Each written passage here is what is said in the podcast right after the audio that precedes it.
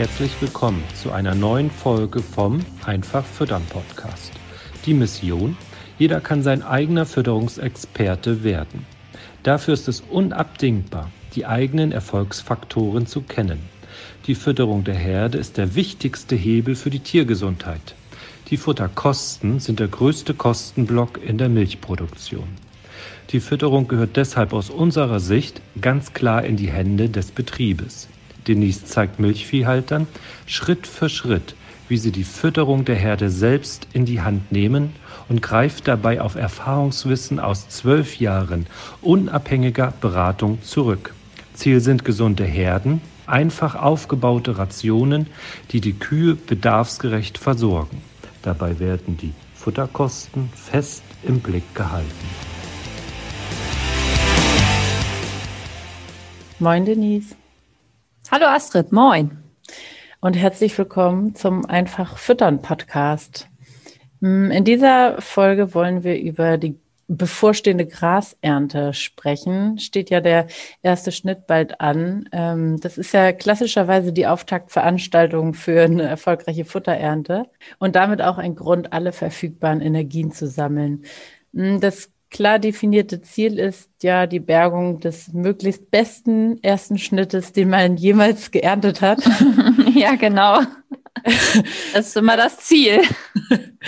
Genau, und oftmals ist es natürlich so, dass da auch verschiedene Glaubenssätze auch noch zu Erntezeitpunkt, ähm, Erntetechnik und so weiter, Grashäckselänge und so weiter herrschen. Jede Region ist anders und auch zwischen den Betrieben gibt es Unterschiede.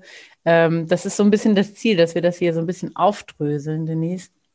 Mhm. Ähm, aber vielleicht als Einstiegsfrage einmal, Warum ist denn die Aufregung um den ersten Schnitt in deinen Augen gerechtfertigt? Also was würden am Ende Betriebsleiter riskieren, wenn sie hier eben weniger Aufmerksamkeit drauf lenken? Hm. Ja, also letztendlich ist das natürlich das, was ja jeder als erstes, glaube ich, mit in seiner Ausbildung lernt, dass die Grundfutterqualitäten top sein müssen, wenn man gesunde Kühe melken möchte. Braucht man einfach richtig gutes Grundfutter und es gibt ja auch wenig Möglichkeiten, gutes Grundfutter zu ersetzen. Ja. ja, und aus dem Grund, weil der erste Schnitt natürlich auch einen erheblichen Teil der Grasernte so übers Jahr gesehen ausmacht und jeder das Ziel hat, hohe Grundfutterleistung zu ermelken, gilt ja doch für nahezu alle Betriebe, dass die Aufregung vor dem ersten Schnitt äh, letztendlich berechtigt ist, weil er einfach richtig gut werden muss. Und ich habe auch in der Vergangenheit immer wieder feststellen müssen, dass an einen richtig guten ersten Schnitt ja auch nichts anderes so wirklich rankommt. Ja. Also deshalb bin ich auch ein Fan von guten Silagen oder versuche in, in meiner Beratung oder in meiner Zusammenarbeit mit den Betrieben dort möglichst gute Silagen dann auch äh, zu ernten, damit wir dann auch über das Jahr gesehen ja, eine gute Ausgangsposition haben, um ordentliche Rationen zu rechnen, die nicht nur gesunde Kühe ermöglichen, sondern dann ja auch äh, die Leistungsbereitschaft oder dass die Tiere sich weiterentwickeln können in ihrer Leistung ähm, ermöglichen. Ja. Bei uns im Training spielt ja in diesem Zusammenhang ganz häufig das Thema Partikellänge eine Rolle. Ähm, warum ist der Einfluss der Partikellänge, also auch von Gras, dann so wichtig? Hm. Ja, ich bin ja tatsächlich da auch mehr oder weniger herangeführt worden. Und zwar darüber, dass ich manchmal nicht weitergekommen bin auf dem einen oder anderen Betrieb. Das eine sind sicherlich die Werte, die dann auf so einer Futteranalyse draufstehen. Ne? Wie viel Megajoule sind da drin? Welcher Eiweißgehalt und jetzt rechnen ja auch immer mehr mit dem amerikanischen Bewertungssystem, dann geht es ja auch viel um Faserverdaulichkeiten und so weiter. Und ähm, nichtsdestotrotz muss die Ration ja auch so dargelegt werden, also die Kühe müssen die so bekommen auf dem Futtertisch, dass sie die nicht aussortieren können und dass sie eben eine homogene Ration fressen. Und ja, da ist es total wichtig, dass die Häcksellänge der Grassilage beachtet wird, dass da äh, darauf geachtet wird, dass die Zielwerte, beispielsweise wenn man jetzt eine Schüttelbox zur Hilfe nimmt, ähm, auch erreicht werden, wenn man die Voll-TMR ausschüttelt, weil sonst ganz klar die Tiergesundheit leidet in dem Moment, wo die Tiere das Futter aussortieren können und eine heterogene ähm, Ration erhalten. Und das zeigt sich dann auch in unterschiedlichen Kotkonsistenzen. Und die Ration melkt dann einfach zum einen nicht die äh, Milchmenge, die sie melken sollte und äh, verursacht dadurch auch höhere Futterkosten. Und es ist sogar möglich, dass Tiere krank werden, weil sie eben nicht die berechnete Rohfaser tatsächlich fressen oder dann auch die Trockenmasseaufnahme, die angenommen wird, nicht erreichen, weil sie den ganzen Tag damit beschäftigt sind, irgendwie das Futter auszusortieren. Ne? Und dieser alte Glaubenssatz, was wir früher mal gelernt haben, dass eine Ration eben äh, wiederkäuergerecht sein muss, also muss sie auch immer noch, und dass das eben über und dass das eben über lange Grassilagen erreicht wird, äh, das hat sich jetzt die letzten Jahre immer mehr bewahrheitet. Da sind wir von weg, also zumindest jetzt hier im europäischen und ähm, amerikanischen Raum, wo Kühe gefüttert werden. An welchen Glaubenssatz denkst du da jetzt genau? Also ich habe auch einen im Ohr noch von meinem Prof, der hieß irgendwie genau, Grassilage muss lang sein, mindestens vier Zentimeter, damit sie strukturwirksam ist. An welchen ja. hattest du gedacht? Ja, also dass eine Ration pieksen muss, ist ja so hm, ein okay. Klassiker, ne? dass ja. man auf den Futtertisch kommt und die anfasst und dann muss es pieksen. Äh, als ich damals vor ja, über zwölf Jahren begonnen habe, war das auch noch der Glaubenssatz, an dem ich fest geglaubt habe. Hm. Und bin dann ja nur immer wieder darüber gestrauchelt, weil die Trockenmasseaufnahmen zu niedrig lagen. Und äh, ja, ich mache jetzt gute Erfahrungen damit, die Trockenmasseaufnahme zu steigern.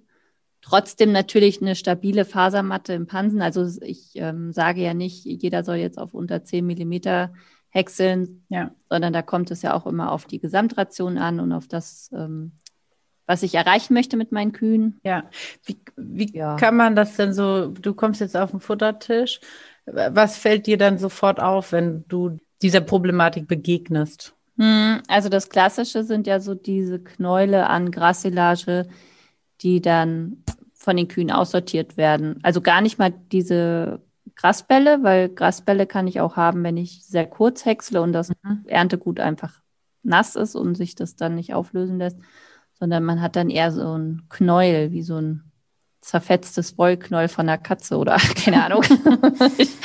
weiß ich nicht. Aber ähm, dass man versucht, diese Knäule zu verhindern, die dann durch lange Grassilagen oder auch äh, durch stängelige alte Grassilagen, ähm, die dann aussortiert werden können, auf ja. dem Futtertisch beobachtet werden können, ja. Ja, du hattest eben ja, glaube ich, auch schon die Schüttelbox einmal erwähnt. Ging es dir da dann auch um äh, Restfutter ausschütteln gegenüber Frischvorlage oder? Natürlich, man kann dann äh, Mischgenauigkeiten vergleichen mit der Schüttelbox, man kann Restfutter gegenüber Frischfutter vergleichen, man kann zwischendurch schütteln. Also wie ähm, sortieren Sie in den ersten vier Stunden, sechs Stunden, acht Stunden? Also da gibt es ja ganz viele Versuchsreihen, die man dann gemeinsam mit seinem Futterberater durchexerzieren kann oder auch in Eigenregie und ähm, die einem dabei helfen zu gucken, ist Futterselektion bei mir auf dem Betrieb ein Thema und mhm. ist es vielleicht auch grundsätzlich ein Thema, dass mein Gras zu kurz, zu lang ist, einfach nicht optimal zu, zur TMR passt oder meine ähm, Häckselängen dann in der Summe, ne, Mais, Grassilagen, mhm. was ich dann zur Verfügung habe, nicht passen. Denise, ich möchte, dass du äh, mit einem neuen Glaubenssatz in die Historie eingehst. Okay. wie, wie, müsste ein Glaubenssatz äh, lauten zum Thema Gras, den du jetzt manifestieren würdest? Ja, ich überlege mal kurz. Also mir wäre ja wichtig, dass ich über meine optimale Grashäcksellänge möglichst hohe Trockenmasseaufnahmen generieren kann. Und der Glaubenssatz ist, dass ich ähm, meine Grasernte überprüfen muss und da die optimale theoretische Hexelänge gibt es ja in dem Fall nicht. Die muss eben kontrolliert werden, weil jede Hexekette eine andere, äh, ein anderes Ergebnis liefert. Ja, vielleicht genau, muss man das jetzt ein bisschen andersrum formulieren. Welche Anforderungen wachsen für dich jetzt daraus für die bevorstehende Grasernte? Ich habe schon verstanden, betriebsindividuell, aber mhm, was, genau. das oberste Ja, dass, dass ähm, Top-Silagen eben kein Zufall sind. Das ist ja auch so ein klassischer Spruch. Den habe ich auch schon in vielen Fachartikeln verwendet, weil ich das immer wieder sehe, dass es immer wieder Betriebe gibt, die jedes Jahr schlechte Silagen haben. Und es gibt immer Betriebe, die, egal wie das Jahr ist, gute Silagen haben. Also natürlich trotzdem mit Schwankungen, ne? wenn man jetzt ein Dürrejahr hat wie 2018. Aber ähm, die Schwankungsbreite ist ja doch innerhalb eines bestimmten Korridors, je nach Betrieb. Und ähm, ja, deswegen bin ich fest davon überzeugt, dass gute Silagen kein Zufall sind und dass eine Grassilage einfach gut geplant werden muss, damit sie dann auch zu den zukünftigen Rationen, die auf dem Betrieb gefüttert werden sollen, gut dazu passt. Genau, was wäre dann jetzt das übergeordnete Ziel für dich? Hm, dass die Kühe eine homogene Ration bekommen, die sie nicht aussortieren können und dadurch, dass sie auch weniger Zeit auf Futterselektion vertun, möglichst hohe Trockenmasseaufnahmen generieren. Also das eigentlich, was wir, glaube ich, auch in jedem Podcast wahrscheinlich erzählt haben, weil mir das am wichtigsten ist und das die größte Stellschraube auf vielen Betrieben ist, ähm, die Trockenmasseaufnahme steigern, Grundfutterleistung erhöhen. Ja. ja. das ist ja immer so meine Philosophie, ne? diese einfach füttern Strategie, die dahinter steckt. Mm, und jetzt für den Betrieb, also wir haben ja schon festgestellt, Grashäckseln, also Ladewagen haben wir jetzt bewusst gar nicht mehr ähm, erwähnt. Was muss beachtet werden bei der Ernte und wo lauern so die Gefahren beim Häckseln? Hm. Also grundsätzlich wird natürlich während der Ernte immer das meiste Geld am Silostock äh, verdient. Das gilt nicht nur für Maissilagen, die man dann mit einem Wassereimer auswäscht und äh, mit der Schüttelbox durchschüttelt, sondern auch meiner Meinung nach für die Grassilagen, wo es auch hilfreich ist, wenn man ja die TS-Gehalte bestimmt des frischen Ernteguts, um dann ähm, auch entscheiden zu können, welche Häckselänge passt dann dazu oder was stellt man sich dann am Häcksler ein. Und diese werden dann natürlich auch am Silostock direkt kontrolliert. Ich mache das immer gerne mit einer Schüttelbox, ähm, weil ich festgestellt habe, dass jetzt so mit einem Zollstock und Schnittlängen messen, das dann noch subjektiver ist. Also ich glaube, mhm. es ist insgesamt, bisher gibt es da jetzt keine super objektive Testreihe, aber mit der Schüttelbox kommt man schon ziemlich weit und ähm, kann versuchen, da die Ergebnisse zu objektivieren, vor allen Dingen dann innerhalb auch äh, des Betriebes für interne Vergleiche. Mhm. Und ja, damit kommt man eigentlich schon ziemlich weit. Ne? Dann hat man ja auch irgendwie ein Protokoll oder ein Stallbuch oder ein Fütterungsbuch, Kalender, was weiß ich, wo man das einträgt oder eine WhatsApp-Gruppe. Das hilft einem dann ja auch, ähm, sich von dem Bauchgefühl zu verabschieden, das man möglicherweise hat, weil man den gleichen Häcksler letztes Jahr auch gehabt hat. Ja. Und dann muss das ja genauso gewesen sein, weil das ist eben oft nicht so, weil die Häckselketten sehr, sehr unterschiedliche Ergebnisse liefern, selbst wenn es die gleichen Häckselketten sind. Und das muss, wenn man sich das bewusst gemacht hat, hat man schon, glaube ich, 60 Prozent Termite. Äh, und ja, also diese Controlling-Maßnahmen sind mir einfach total wichtig. Und ich glaube, da steckt noch ganz viel Potenzial drin, ähm, das Betriebe nutzen können. Das sind dann wieder so diese berühmten Geldkoffer, von denen wir ja immer sprechen, die mal schnell an der einen oder anderen Stelle stehen und ja vor allen Dingen auch am Silostock stehen. Also ja. viele Artikel gibt es ja zu Silierverlusten oder zu Siliermitteln und so weiter, Walzgewichten. Das sind ja auch alles Sachen, die man stetig wieder nachlesen kann. Aber jetzt mit diesen optimalen Häckselängen beschäftigen wir uns ja noch nicht so lange.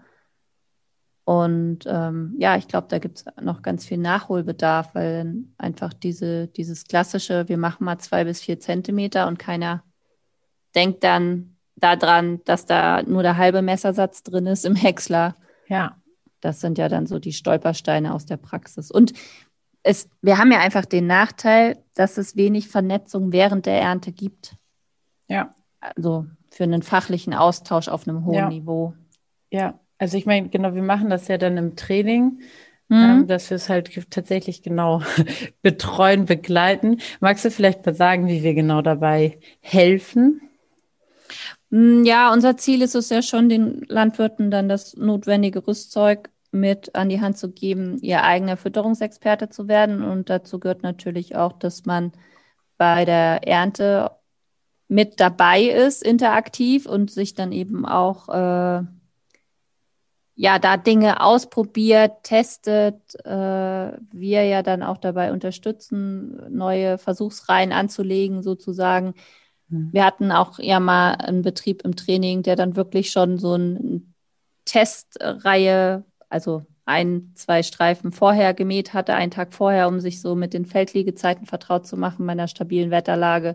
Ja. All das sind ja so Sachen, ähm, mit denen wir uns eben intensiv beschäftigen und wo es einfach ganz viel Potenzial gibt, sich da auch auszutauschen und ähm, ja, sich weiterzuentwickeln. Ne? Und die Erfahrung zeigt ganz klar, dass man ja nur neue Ziele erreichen kann, wenn man neue Wege geht. Und ähm, dazu gehört eben auch, dass man seine komplette Grundfutterernte mal durchleuchtet. Ja.